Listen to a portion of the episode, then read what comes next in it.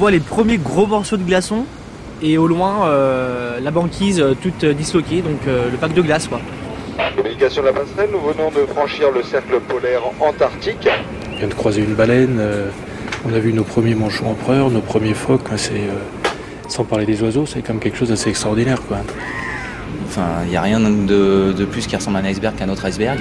Mais euh, c'est euh, ouais, c'est grandiose quoi, de voir tout ça, tous ces manchots là partout, c'est juste incroyable. Quand même, en voyant ça, ça doit quand même aider à vouloir défendre la planète. Je sais pas, je dirais que j'ai la tête vide là, je suis juste super calme, puis super apaisé. Je sais pas, je me sens tout petit. Euh et j'ai un peu froid aux mains.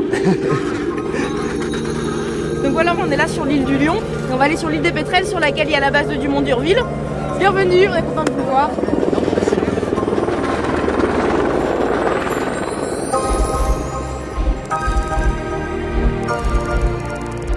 Un été en Antarctique.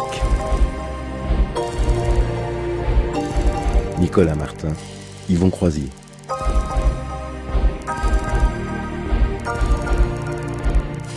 Premier épisode.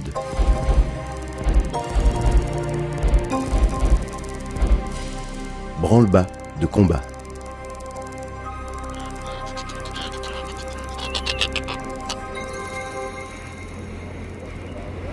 Le droit de 50%.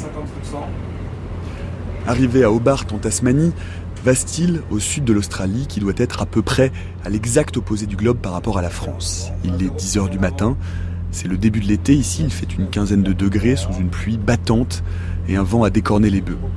Après 30 heures de voyage, deux escales, 10 heures de décalage horaire, un taxi m'emmène vers ce qui va être la première étape de ce voyage, une semaine de mer sur l'Astrolabe.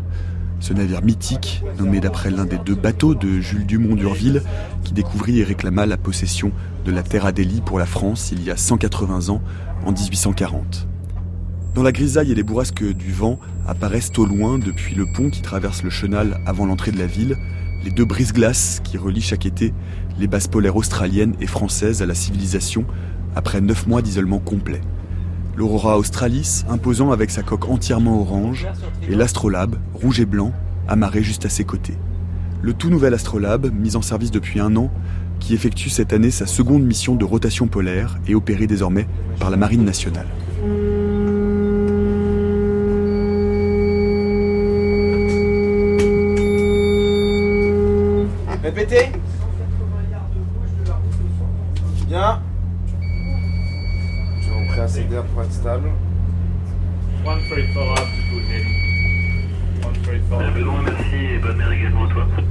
4 décembre, 6h du matin, l'équipage de l'Astrolabe se prépare pour le départ, encore quelques heures de calme avant de sortir du chenal de Hobart et de gagner la pleine mer. Donc on revient progressivement sur la route. Ordre du poste de manœuvre général, les équipes de navigation ont recélé à leur poste. Le premier tir est en le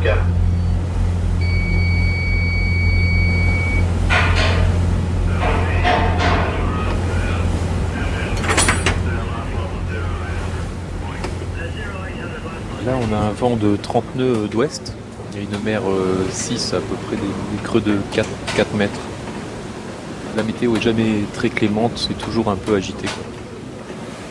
C'est-à-dire que là, sur l'océan austral, ça n'est qu'une succession de dépressions, c'est ça? Ouais, voilà. Toutes les, toutes les semaines, il y a une, grosse dépression qui passe. Les pressions atmosphériques sont très basses et euh, les dépressions tournent autour de l'Antarctique, les unes après les autres, sans jamais être arrêtées par un continent, parce que c'est que de la, que de l'océan, quoi. C'est pour ça qu'elles sont méchantes et que la, mer est formée et jamais euh, très très calme. Comment ça se fait que le bateau bouge autant? Euh, C'est un brise-glace à fond plat. Donc en fait, il n'y a pas de quille, donc c'est très instable. Euh, le fait que ce soit plat, ça permet de, monter sur la glace et de la casser. Mais la contrepartie, c'est que quand la mer est démontée, euh, bah, ça, roule. Au début, des fois, je me sens pas très bien, et puis on, on s'amarine assez facilement. quoi. C'est assez rapide. Je pense que la plupart d'entre vous seront amarinés avant l'arrivée. quoi. À mariner, ça veut dire qu'on n'a plus la nausée, on n'a plus des sueurs froides, ça veut dire que je vais aller mieux Ouais, j'ai de l'espoir. Et de fait, le bateau s'est vidé en quelques heures, malgré les petits patchs ronds apparus derrière la plupart des oreilles. La gîte est violente, plus grand monde, le soir au dîner. la mer a prélevé son tribut. La nuit a été longue pour la majeure partie des expéditionnaires. Mercredi 5 décembre au matin, malgré une légère accalmie, l'astrolabe a des airs de vaisseau fantôme.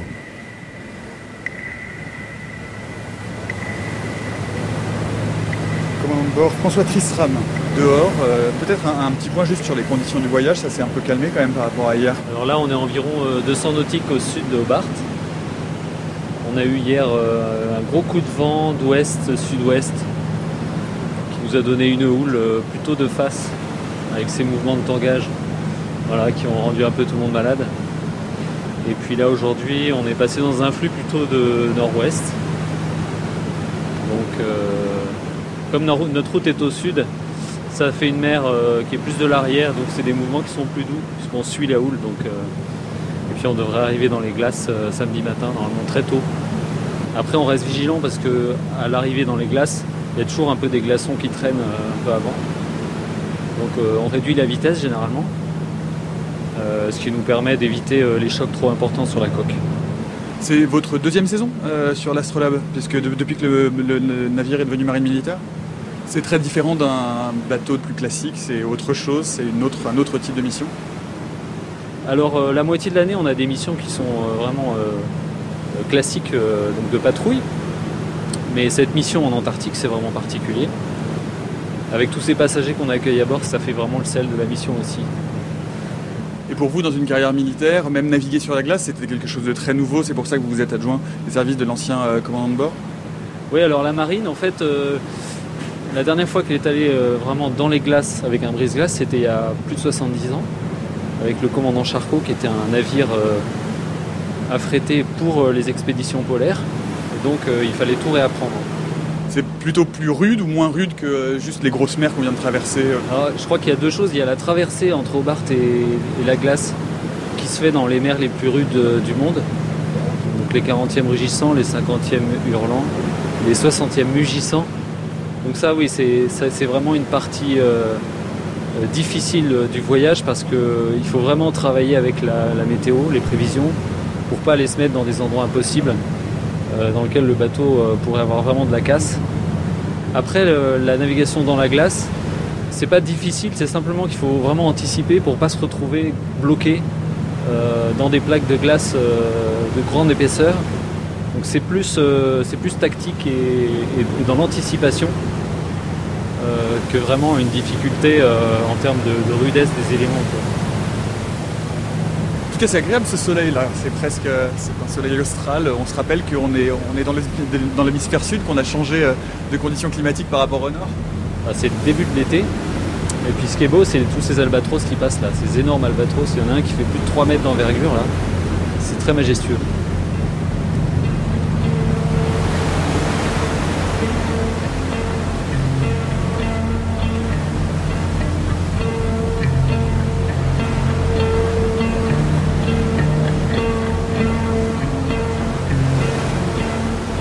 C'est celui-là Voilà, celui qui passe là. Pas un mouvement d'aile. Ah, c'est incroyable.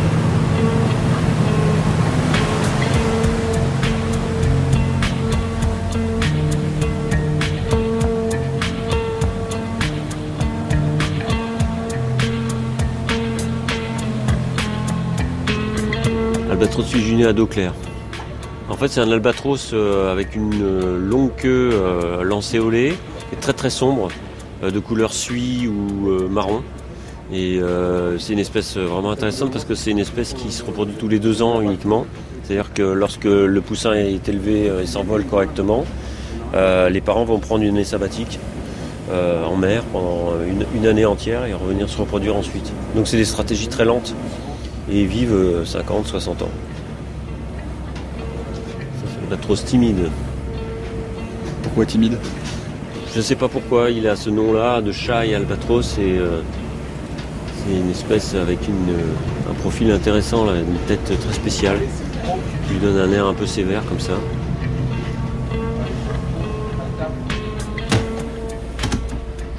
Alors moi je m'appelle Olivier Chastel, je suis directeur de recherche au CNRS et euh, je pars donc en Terre Adélie travailler sur les oiseaux marins. C'est ma sixième mission sur euh, Dumont-Durville. On est quand même très très loin des terres pour voir des oiseaux, non? Oui, alors ça c'est justement le, le- le trait des oiseaux marins, c'est que euh, notamment dans certaines familles d'oiseaux, euh, les animaux sont capables de faire des voyages extrêmement longs et euh, vont exploiter euh, des zones océaniques qui sont extrêmement distantes des côtes sur lesquelles ils nichent. Est-ce qu'on est à combien à peu près de milles nautiques de la Terre là? Euh, je- plusieurs mille, une bonne, bonne distance.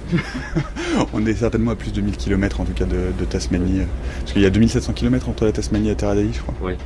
Ben, par exemple, pour parler des oiseaux marins de Tasmanie, euh, il y a des, des- des petits pétrels qu'on appelle les puffins euh, qui vont euh, faire leur nid en Tasmanie dans des terriers et qui vont s'alimenter à la zone de limite des glaces, donc à plus de 1000 km de leur terrier, pour trouver du krill et remonter ensuite euh, le donner à leurs poussins ou euh, ce- pour, cela, pour la reproduction. Qu'est-ce que ça implique euh, en termes de euh, d'éthologie, de physionomie de ces oiseaux pour réussir à faire d'aussi longues distances euh, loin de son nid, loin de ses zones de reproduction? Alors bien souvent, ils ont un vol qui est extrêmement économe, c'est-à-dire qu'ils vont, euh, comme euh, raser l'eau, ils vont utiliser les micro-vents qui sont générés par les vagues, ils vont tirer en quelque sorte des bords comme un voilier. Et puis au niveau adaptation, euh, il n'y a pas d'eau douce, donc ces oiseaux-là sont capables de boire l'eau de mer. Ils ont un système très euh, euh, performant de glandes à sel qui leur permet d'excréter ensuite euh, le sel et donc de pouvoir boire de l'eau douce. Donc là on est sur la passerelle euh, et il y a plein de petits oiseaux qu'on voit, vous pouvez nous les décrire, ils sont combien et quel type d'oiseaux euh, c'est? Oui, là-bas autour du bateau, actuellement, on a une trentaine de prions de la désolation. Alors la désolation, c'est en référence à Kerguelen, mais on les trouve dans plusieurs îles subantarctiques. C'est la famille des pétrels, c'est des oiseaux de petite taille, la taille d'une colombe environ. Donc c'est des oiseaux qui sont planctonophages. Ils vont euh, notamment avoir des lamelles sur le bord du bec, aspirer l'eau et filtrer comme ça le plancton pour s'en nourrir. Et ce qui est intéressant à savoir, c'est qu'ils ont beaucoup d'odorat et qui sont notamment sensibles à une molécule qui s'appelle le, le diméthylsulfate, qui est produit en grande quantité lorsque le zooplancton mange le phytoplancton. Euh, et on a cette odeur un peu soufrée qu'on peut même nous euh, euh, noter lorsqu'on est en mer.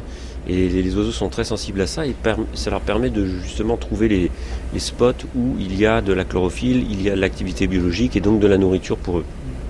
On a vu aussi quelques albatros suivre le bateau. Ils suivent le bateau ou c'est juste que ils sont là, c'est leur zone, c'est leur territoire de, chasse, de nourriture Alors les albatros sont capables de faire des boucles énormes, hein, jusqu'à 3000 km lors d'un voyage alimentaire pendant la reproduction, mais euh, ils vont inspecter systématiquement tous les bateaux parce que beaucoup de ces albatros vont euh, se nourrir notamment des déchets euh, liés à la pêche.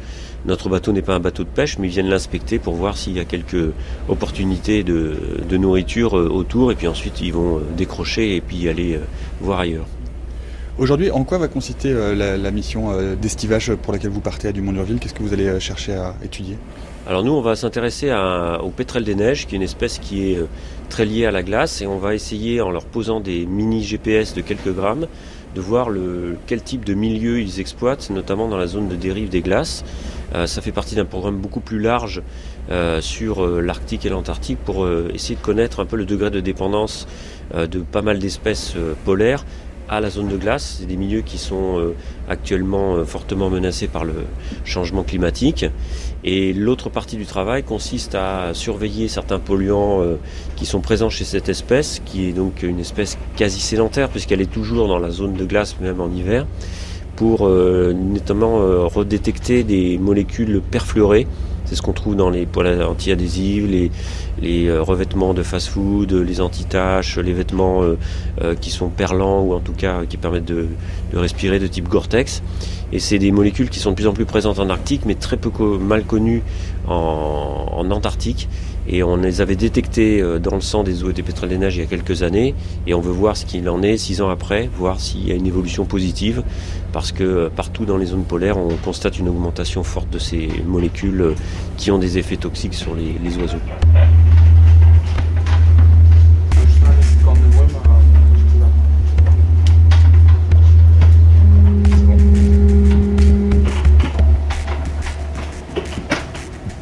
Qu'est-ce qu'on est en train de traverser là La zone de convergence polaire. Qu'est-ce que c'est C'est une zone euh, proche de l'Antarctique. En fait, c'est un courant marin. Donc, c'est la limitation en fait entre la zone polaire et la zone euh, subantarctique. Et c'est ce qui crée là les courants qui font que ça bouge de manière un peu bizarre Euh, non, absolument pas. Ça, c'est vraiment, vraiment la houle.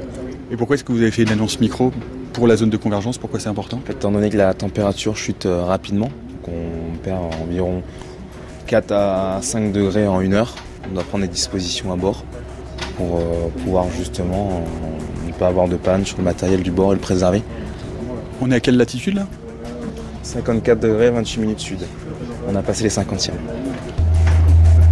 Là, on va commencer à avoir une veille attentive euh, sur les radars, tout simplement parce que le risque de rencontrer un iceberg devient de plus en plus important.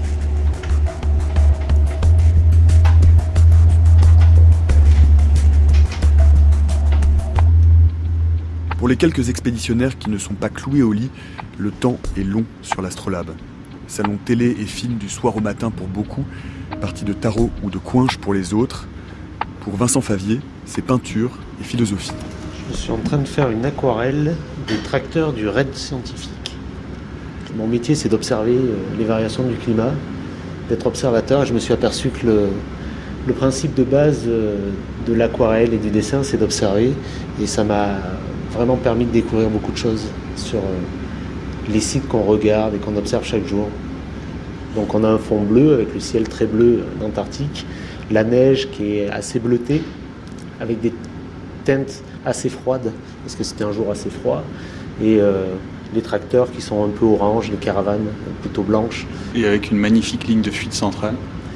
que j'essaye de reproduire avec pas mal de difficultés. Pourquoi c'est difficile? Parce que je suis pas peintre. Moi je suis chercheur, je suis pas peintre, donc euh, c'est quand même difficile au démarrage. Mais euh, cette ligne de fuite est aussi euh, un petit peu voilà le, le paysage qu'on a en permanence quand on part sur la calotte. Et c'est vrai que je n'avais pas pensé à- au second sens de cette ligne de fuite, mais elle est très représentative de ce qu'on fait en science. Oui, c'est vrai. Pourquoi? Ben, c'est toujours une fuite en avant pour essayer de retrouver euh, chaque fois les conclusions qui, par rapport aux questions qui nous préoccupent. Donc on va toujours plus loin, chercher toujours plus loin.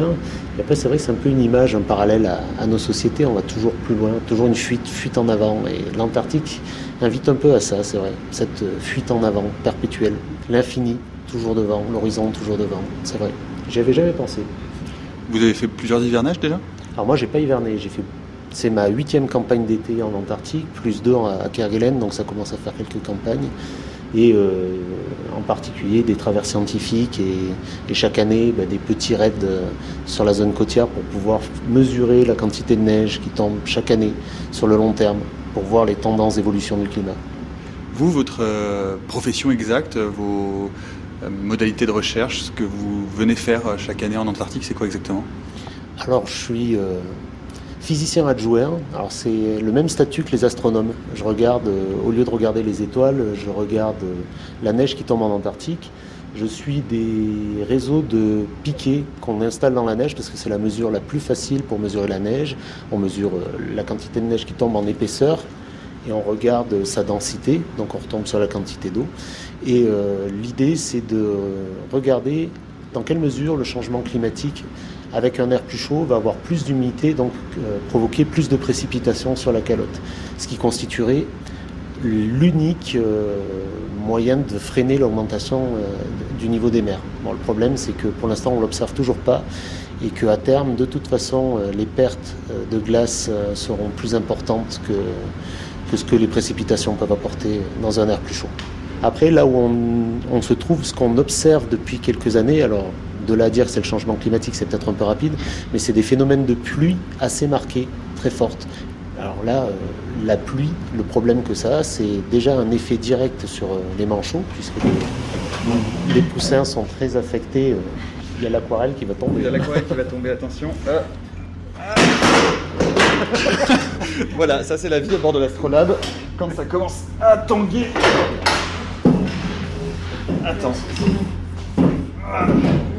Ok, on y retourne. Donc ces phénomènes de pluie, le problème c'était la temporalité, c'est-à-dire d'avoir suffisamment de recul pour euh, avoir des données significatives. Ouais, pour l'instant, on n'a pas assez de recul pour savoir si euh, la fréquence a augmenté. Mais ce qui est sûr, c'est qu'au cours des dernières années, on a eu des phénomènes très marqués à des altitudes extrêmement élevées, et en particulier aussi sur l'Antarctique de l'Ouest. Et là, par contre, ça a été analysé. Il y a des liens avec le changement climatique qui seraient potentiellement euh, plus significatifs que ce qu'on a chez nous. Parce qu'il faut rappeler que le changement climatique, il est plus fort, il est ressenti de façon plus forte au pôle qu'à l'équateur Alors il est ressenti de manière très très forte dans l'Arctique. Après en Antarctique, l'endroit où on le ressent le plus, c'est l'Antarctique de l'Ouest et la péninsule, c'est de l'autre côté, c'est du côté du Chili. Euh, du côté où on se trouve nous, le réchauffement climatique est beaucoup moins marqué. Mais euh, l'Antarctique de l'Ouest et la péninsule, eux, sont, sont très impliqués, enfin sont des zones très impliquées par le réchauffement climatique.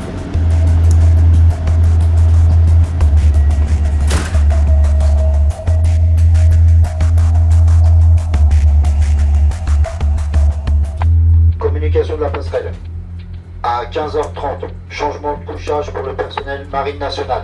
Fin de communication de la passerelle. Donc voilà la fameuse porte d'accès à la cale. Alors il faut faire très attention. On referme. Voilà. Alors ici, c'est le container. Donc j'ouvre.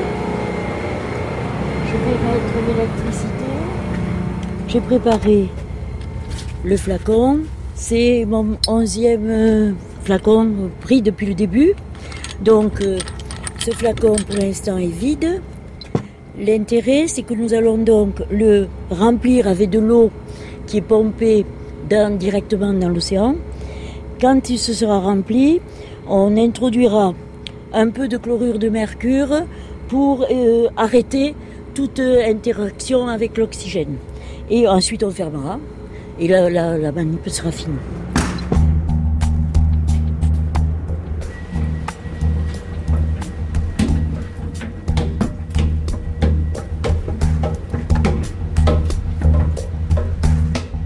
Donc, euh, je m'appelle Thérèse Libourel. Je suis en fait professeure émérite de l'Université de Montpellier 2. Et je travaille dans un laboratoire qui, a été créé en 2011 à Montpellier et qui s'appelle Espace pour le développement.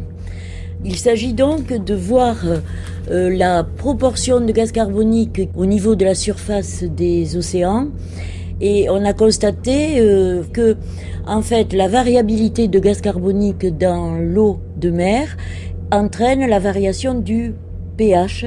Et le gros problème actuel euh, avec le dérèglement climatique, c'est que le- les océans ont tendance à s'acidifier. Et ce qui va bouleverser en fait la vie en fait des organismes de l'océan, ce que les collègues ont baptisé la coviabilité homme-nature, en fait. Il y a des courbes qui montrent qu'effectivement, on est à des points de rupture. C'est-à-dire le- le gaz carbonique qui est provoqué par les humains, en fait, hein, à la surface, et qui, évidemment, rentre, pénètre dans l'eau. Et donc, euh, pour dire que le réchauffement climatique est incontesté, et que les émissions à effet de gaz de serre continuent de croître chaque année, et donc, euh, fonte des glaces, euh, enfin, ce qu'on constate. Et ça va avoir un impact sur euh, l'humanité, je dirais. Mais l'humanité va prendre compte. C'est, il faut espérer. Moi, je suis très positive. Je pense que l'homme va s'adapter, mais il faut vraiment lui faire prendre conscience des conditions d'adaptation. Vous, vous êtes optimiste malgré tout, parce qu'en général, c'est plutôt le pessimisme hein, qui. Mais non, moi je suis, moi je suis de la naturelle très positive parce que je me dis que l'homme s'est sorti de tellement. Bon, bien sûr, euh, il faut éviter euh, la folie, mais on se rend compte que quand même les jeunes générations ont très bien compris euh, l'enjeu. Ils sont très sensibles et je trouve que c'est vraiment pour moi positif. Il y, a, il y a les jeunes générations qui viennent de rentrer dans la cabine. Tony, qui est mon camarade de dortoir. Tony, je, je l'ai bien rencontré, puis il va m'aider, il va faire, euh, il va participer au prélèvement. Est-ce que Tony, vous partez pour combien de temps? Alors euh, oui, je pars pour un hivernage, un hivernage complet, donc euh, 12 à 14 mois quoi. Et pour faire quoi?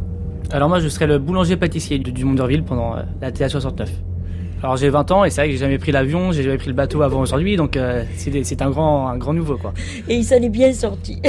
Oui, parce qu'on vous a perdu à l'aéroport, c'est ça, Il quel- ça. Vous vous êtes Non, re- il- retrouvé tout seul, c'est ça? Il avait un vol tout seul pour lui. En fait, euh, l'Institut polaire a réservé euh, donc tous les billets d'avion. Et pour moi, entre Melbourne Melbourne et puis euh, et puis Hobart, en fait, euh, l'Institut polaire s'est trompé dans le billet. Et j'ai pris une autre compagnie, donc je suis monté seul dans un avion. euh, alors je ne parle pas anglais, donc euh, très compliqué pour moi. C'est une vraie grande aventure. voilà, Voilà, c'est ça, c'est l'aventure qui commence. Et comment ça se passe? Parce que là, c'est vrai que tout le monde est un peu mélangé sur l'Astrolabe. Il y a le personnel technique dont vous faites partie, puis il y a le personnel scientifique. Comment est-ce que ça se mélange tout ça, Tony? Bah, Je pense qu'on est tous différents, mais on a tous quand même le pa- la passion pour l'Antarctique, donc on finit, on est quand même tous pareils. Et euh, moi, du coup, j'ai la chance d'être boulanger-pâtissier, donc tout le monde a intérêt de m'aimer, parce que sinon, gare à eux, sinon. Ça vous fait sourire, Thérèse? Eh bien, c'est très bien. Moi, vous voyez, je suis positive, donc quand je rencontre des, des jeunes comme ça, euh, moi, je, je suis persuadée, vous voyez, de ce que je dis, que l'humanité va s'en sortir avec des jeunes comme ça. Qu'est-ce que vous attendez le plus maintenant qu'on là on est sur le sur, sur le bateau? Hier la journée était un peu difficile pour vous. oui, en effet, j'ai eu beaucoup de mal de mer, j'ai pas arrêté de vomir de la journée. Et puis tout ce que j'attends, mais c'est c'est de, de voir le pack de glace et euh, le rêve de tout le monde, je pense, c'est manchot, la glace, etc. Mm.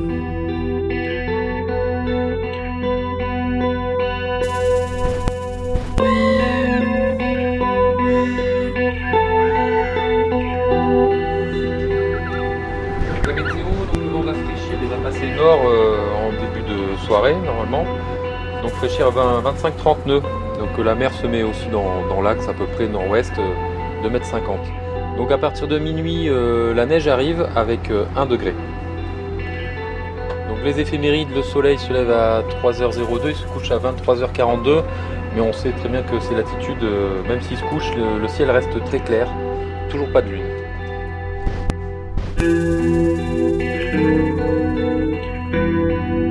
6 décembre, le soleil est revenu, la mer s'est calmée. Au matin, des visages blêmes réapparaissent sur les coursives extérieures, avec une seule question en tête à quand l'arrivée dans les glaces? Moi j'attendais des euh, 50e rugissants, si ma mémoire est bonne, 40e hurlant ou le contraire. Et puis en fait, euh, la mer est magnifique. Parce que là, je trouve qu'elle est relativement calme, non, la mer? Ah bon? Parce que je me faisais euh, une idée des 40e rugissants, euh, plus que cela. Oui, enfin, euh, quand on est parti mardi, il n'y avait pas grand monde pour faire le mariole quand même. hein. Je comptais voir des vagues, je m'étais fait dans mon imagination des vagues de 5 à 6 mètres quand même. On a eu ça, hein, on a eu 7 à 8 mètres. hein, ouais, ouais. On a eu 8 mètres Ah bon? Bon, eh bien c'est bien. J'ai résisté à 8 mètres, c'est bon. Peut-être sur le retour, on sait jamais, rien n'est rien n'est- rien n'est perdu encore, ni gagné. Ah ben on verra.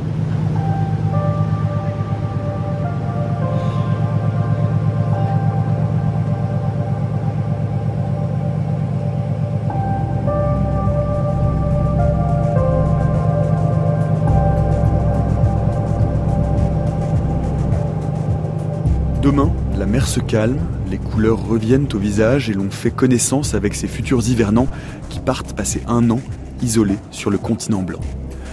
Un été en Antarctique, un reportage de Nicolas Martin réalisé par Yvon Croisier avec François Tristram, Olivier Chastel, Vincent Favier, Thérèse Libourel, Tony Aubry, Bruno et Christine Geoffroy. À suivre.